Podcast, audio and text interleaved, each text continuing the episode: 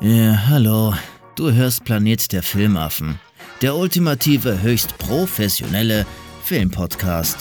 Hallo, liebe Filmaffen. Hallo, lieber Sven. Hallo, David. Äh, Shorts, das ist.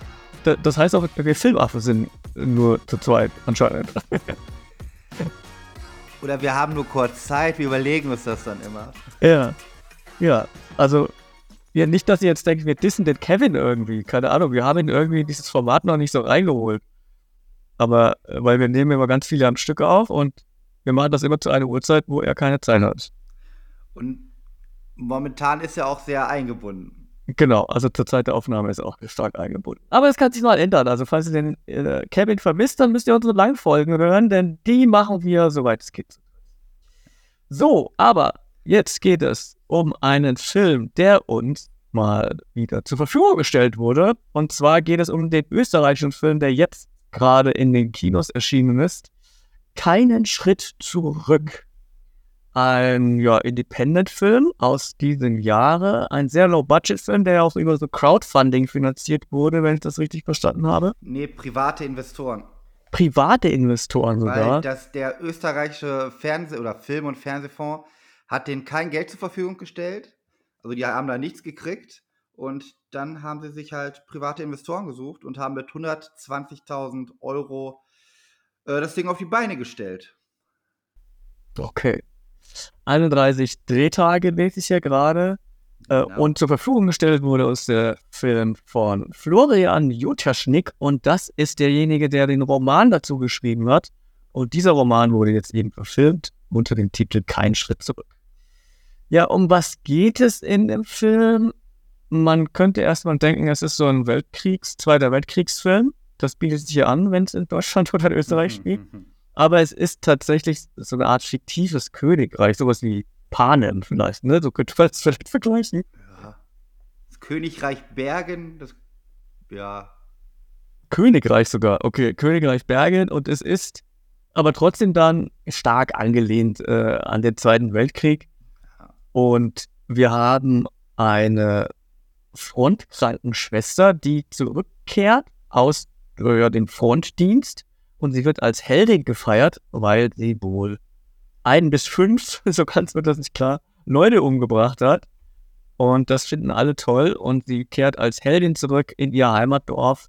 Sie selbst ist schon so ein bisschen desillusioniert, weil sie hat ja die Front miterlebt, so wie das eben ist, auch bei Soldaten. Wenn man einmal im Krieg war, ist man nicht mehr so euphorisch, äh, als wenn man hingehen muss.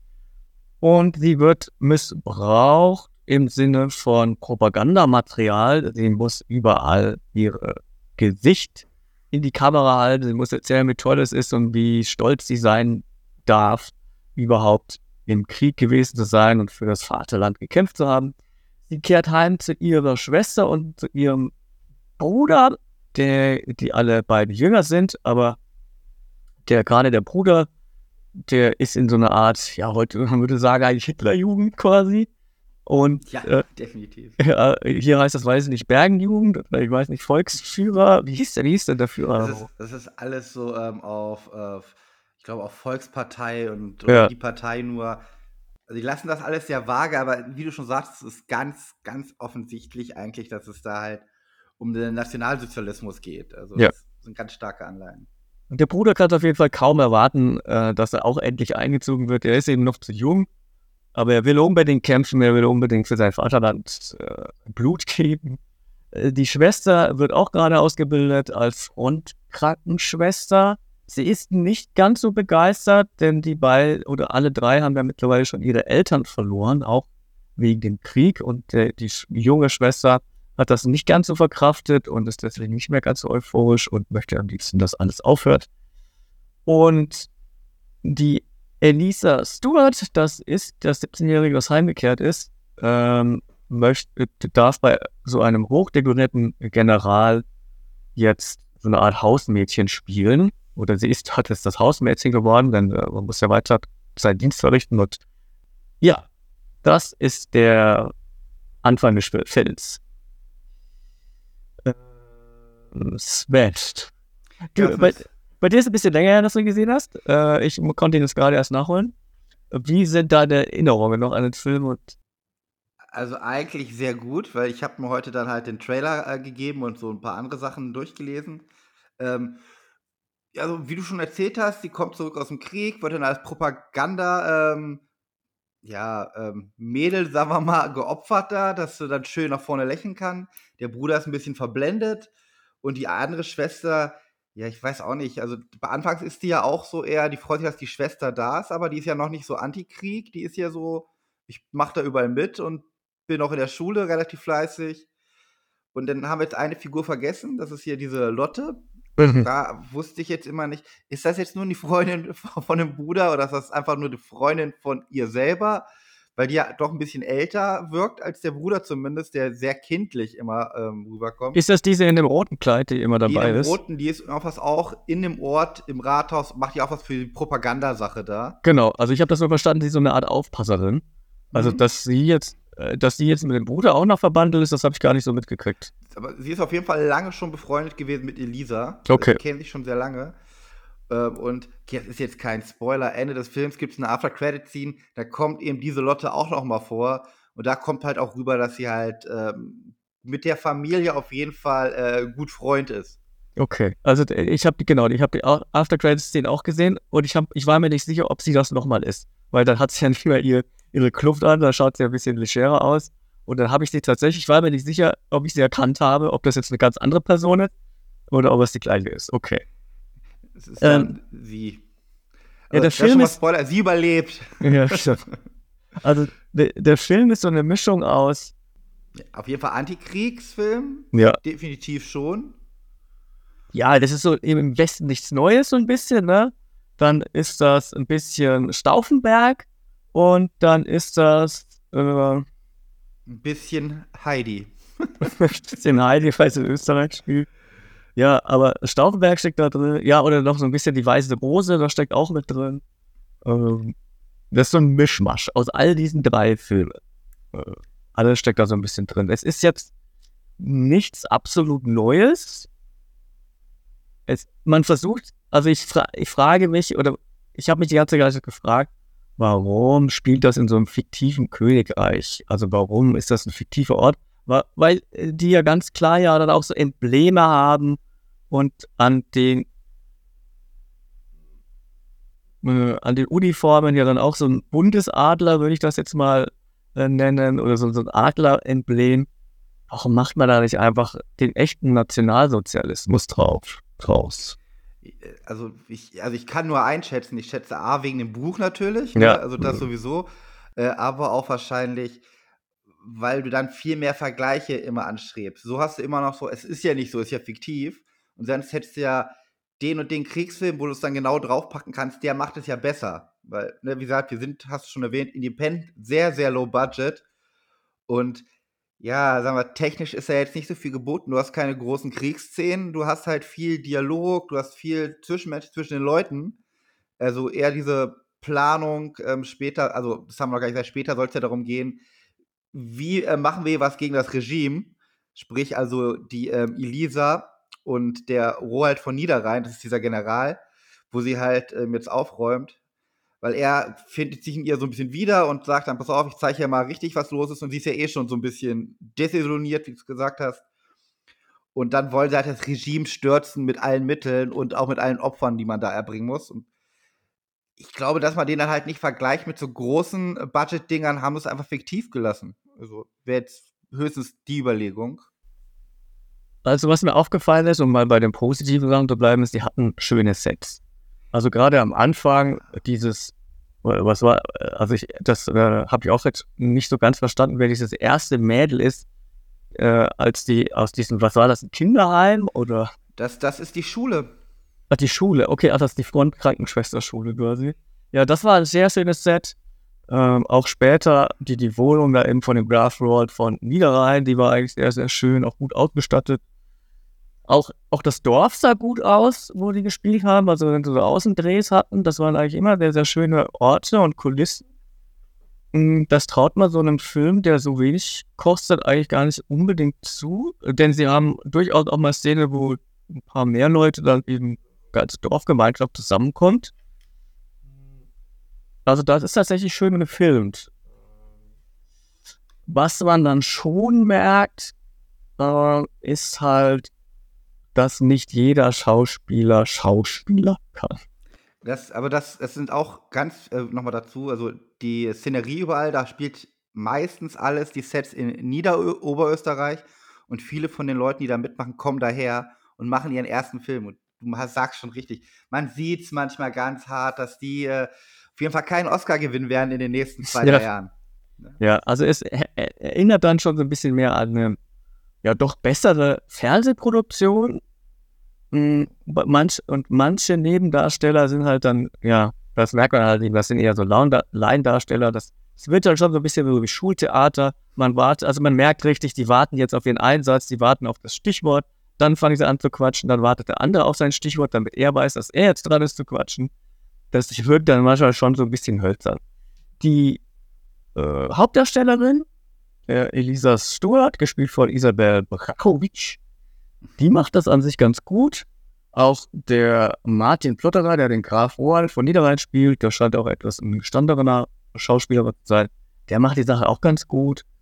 Aber ja, drumherum wird das, wie gesagt, manchmal so ein bisschen laienhaft. Ist jetzt nicht ganz so schlimm. Ähm, es ist, also in dem Sinne, ich finde das nicht schlimm, aber der Film, da wird halt sehr viel geredet. Also wir haben halt kaum Action da drin. Es ist eher ein Drama. Es ist eher so ein, ja, es ist ein Kammerspiel in viel, viel Kammern. Und äh, es wird sich eben viel unterhalten. Und dadurch fällt das natürlich dann auch stark auf, wenn mal einer zur Szenerie hinzukommt, der das eben nicht so beherrscht. Und das bringt einen dann auch wieder so ein bisschen raus. Es gibt dann kurze Momente, da ist man dann drin in, in diesem Geschehen und man wird dann auch reingesogen in die Story. Aber das bricht sich dann eben immer wieder, weil halt dieses Level nicht ganz immer vollständig gehalten werden kann. Deswegen fand ich den dann auch viel zu lang. Also der dauert 110 Minuten. Die Story ist jetzt nicht so komplex, dass die 110 Minuten bräuchte. Man versucht natürlich so die Zerrissenheit von Elisa darzustellen, die sich nicht sicher ist. Will sie Widerstand sein? Will sie kein Widerstand sein? Will sie einfach nur in Ruhe gelassen werden. Sie hat doch jetzt ihren Dienst geleistet. Äh, was soll sie sich jetzt da jetzt noch in den Widerstand anschließen? Ne? Und dann hat sie natürlich noch Bruder und Schwester und die will sie auch nicht äh, irgendwie zurücklassen und sich opfern dafür den Widerstand. Ja, aber das hat man halt recht schnell kapiert, dass sie sich unsicher ist. Das muss man nicht weiter aus, aus, ausschlachten. Ich fand es dann erst dann spannend, als sie dann quasi diese Einladung kommt äh, zu dieser Gala. Ab dann wurde es dann für mich wieder spannend, aber ansonsten war der weite Teil da einfach sehr überflüssig. Voll, also ganz, ich bin auch deiner Meinung, der ist viel zu lang. Also da hätte, wenn du da 70 Minuten draus gemacht hättest, ja. wäre super Ding gewesen. Und dann wäre vielleicht auch nicht aufgefallen, dass das Budget halt nicht so vorhanden ist. Mhm, ne? ja. Weil du, man sieht ganz oft halt, auch wenn die Außenszenen ähm, sehr gute Settings haben, es sind halt die gleichen Settings? dann, dann gehen sie halt immer von der anderen Seite an der Mauer vorbei und denkst dir, äh, das soll jetzt ein anderer Ort sein, das ist doch vorhin gegen so von da lang. Ja, das ist, ja, wie gesagt, das ist dem Geld geschuldet. Ich versuche es immer ein bisschen zu äh, verzeihen und entschuldigen. Im Endeffekt macht den Film aber nicht besser, ne, sondern eher schlechter. Aber wo ich sagen muss, was mich wieder überzeugt hat, darum fand ich ihn halt doch eigentlich sogar auf jeden Fall sehenswert, ist halt das Ende. Das Ende ist für jemanden, der seinen ersten Langfilm macht, auch schon geil gemacht. Also, mhm, ja. Weil der, der zieht das mal hart durch, was in vielen Filmen dann immer noch so ein anderes Hollywood-Ende nehmen muss, wird hier aber mal ganz hart einfach durchgezogen, wie es wahrscheinlich auch passieren würde. Ne? Und es hat trotzdem kein schlechtes Ende nur. Das ist halt, ne, es ist, ist vielfältig. Es äh, regt auf jeden Fall dann nochmal zum Nachdenken. Also ich glaube, es ist so ein typischer Film, mit dem man sich auch mit der Schulklasse eventuell anschauen würde. Ne? Dann man geht um 14 Uhr mit der Schulklasse die Schule organisiert was, man geht um 14 Uhr mit der Schule ins Kino, guckt sich dann Film an und hinterher wird diskutiert. Also, äh, wenn man so sagen würde, so ein Stempel drauf, Prädikat wertvoll. Das, glaube ich, Definitiv. ist auf jeden Fall gegeben. Ne? Das ist, der ist auch perfekt für so einen Schulaufsatz, für so einen Deutschaufsatz nochmal, um äh, die Vergleiche zum Nationalsozialismus äh, aufzuarbeiten und äh, um, um die Gedankengänge der einzelnen Personen, die da mitspielen, nachzuvollziehen. Also dafür ist er super. Dann sind wir beide vielleicht eventuell auch schon ein bisschen zu alt für den Film. man muss aber sagen, der Film selber hat eine Freigabe von in Österreich ab 14, ab, ab 12 dann wahrscheinlich hier in Deutschland. Äh, ja, muss man, das ist jetzt nicht dem geschuldet, dass er irgendwie brutal wäre oder sowas, sondern sind einfach Themen, die schon so ein bisschen Gehirnschmalz verlangen.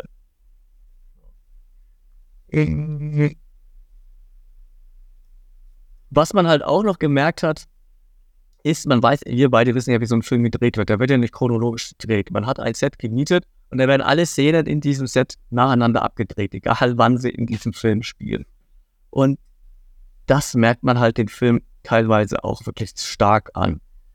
Gerade wenn Elisa dann kurz vorher irgendwo anders unterwegs war und da kommt aber die nächste Szene, die sie wieder zusammen mit diesem Graf Roald hat, in, ihr, in seinem Haus, dann ist sie auf einmal persönlich, also weißt du, wenn es eine Szene vorher war, wo sie sehr emotional aufgewühlt war oder ihr es nicht so gut ging und dann hat sie aber wieder eine Szene in dem Haus, dann ist sie auf einmal eine ganz andere Person. Da denke ich mir, na, so würde ich mich jetzt nicht verhalten, wenn ich zehn Minuten vorher dies und jenes durchgemacht habe, dann schaue ich anders aus oder dann rede ich anders.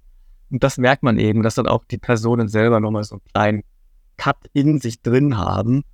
Also ich, ho ich hoffe immer noch, der kommt nach Deutschland.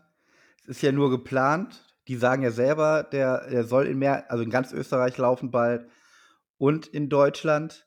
Im Moment ist er irgendwie in sieben Bundesländern da bei, in Österreich. Und ich hoffe trotzdem, dass er herkommt, weil er hat schon Publikum verdient. Ich, ich habe definitiv schlechtere Filme gesehen dieses Jahr. Ja, also für, äh, also für so einen Low-Budget-Film ist der wirklich gut. Also ist der okay. Also ist. Ja. Also, ja. Der reißt keine Bäume aus, ne? Nee, der ist aber ist schon so ein Liebhaberding. Man merkt, dass, äh, dass es ja an sich ja dann schon irgendwo auch ein originaler Stoff ist. Und ich meine, mehr Lokalität geht ja gar nicht. Also ein, ein, ein Roman zu verfilmen, der aus dem Land kommt, in dem Land zu verfilmen, mit Schauspielern aus dem Land, ist ja dann auch schön für die Wirtschaft vor Ort, auch wenn es jetzt nur um 120.000 Euro geht. Aber äh, ich weiß, ich kenne jetzt auch den Roman, ich weiß nicht, ob das vielleicht eine Reihe ist und dass, äh, dass man dann vielleicht jetzt wir Dinge jetzt gar nicht so verstanden haben, die dann vielleicht Romanleser etwas mehr verstehen als wir beide.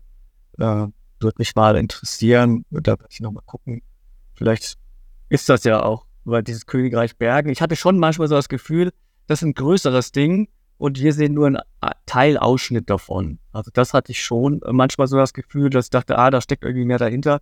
Aber wir sehen das nicht. So ging es vielleicht auch einen, der zum ersten Mal die Tribute von Panem gesehen hat, den ersten Teil. Äh, das war ja dann auch eine große Buchreihe irgendwie und dann kann man natürlich in einem Film vielleicht nicht alles fassen und Vielleicht war das jetzt auch das Verhängnis dieses Films, dass sie versucht haben, vielleicht dann doch wieder ein bisschen mehr reinzupacken in die Charaktere, als jetzt äh, den Zuschauer gut tat. Ja, mal gucken. Also, was macht man immer, wenn man nicht weiß, wie so ein Film bewerten soll? Dann 3 von 5. ja. Echt? Machst du das? ja. okay. Also ich gebe dann immer zweieinhalb halt. Ne? Ja, zweieinhalb von fünf, drei von fünf. Ich würde jetzt, ja, das ist, Note ich habe ja gesagt, ich finde ihn sehenswert. Ich bin bei dreieinhalb. Also ich habe den. Okay. Ich habe den dann äh, nochmal geguckt, was ich zwar bei drei ein paar Filme eingegliedert, die definitiv bessere Filme sind, ne, von der Machart, von allem. Aber ich finde, den sollte man eher gucken als diesen anderen Schrott. Also.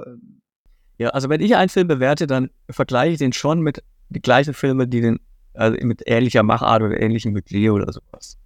Ähm, insofern auch wenn ich irgendwann einen 200, 300 Millionen Marvel-Film auch eine 3 von 5 gebe, dann heißt das jetzt nicht, dass dieser Film jetzt da genau so gut ist, sondern ich vergleiche dann auch so mit so Independent-Produktionen, die ich vielleicht aus Afrika gesehen habe oder, äh, oder auch durchaus andere Independent-Filme, die wir auch gesehen haben. Es gibt ja eine Ach du Scheiße-Folge von uns, die dürft ihr auch gerne nachholen, auch mit, Inter mit inklusive Interview mit Der hat einen riesen Erfolg gehabt, der Film in ja. Deutschland. Netflix, ja. auf Netflix gelandet. Ah, echt? Durch ja. uns. so, also, ich gebe keinen Schritt zurück. Äh, ja, drei von fünf. Und du hast dreieinhalb von fünf. Dreieinhalb habe ich gegeben. Ja. Gibst den Film eine Chance, wenn er irgendwo im Kino läuft. Und wenn ihr auch unabhängige Filmemacher seid und ihr findet niemanden, der eure Filme bewertet, dann meldet euch gerne auf Instagram bei uns. Und falls ihr in Österreich zuhört und ihr habt den Film im Kino gesehen, dann wird uns natürlich gerne eure Meinung interessieren. Wie habt ihr den Film aufgefasst? Wart ihr vielleicht sogar in der Schulklasse dort? Oder seid ihr Lehrer und wisst nicht, was ihr mit euren Schülern machen sollt? Dann geht einfach in den Film und lasst den schönen Aufsatz drüber schreiben. Das sind, das sind zwei Schulstunden mehr, ne? Ja. Das sind mehr als, sagen wir mal, ungefähr drei Schulstunden, die ihr verbraten könnt damit. Und dann lasst ihr so noch schön schreiben, ihr habt die Woche Ruhe. ja, so, be äh, so beheben wir den Lehrermangel. Gut, äh, ich sag Tschüss, ich danke dir, Sven. Tschüss, tschüss. Bis demnächst. Hier den Krieg. Folgt ihn gerne auf Instagram und bewertet fleißig bei Spotify, iTunes und überall, wo es gute Podcasts gibt.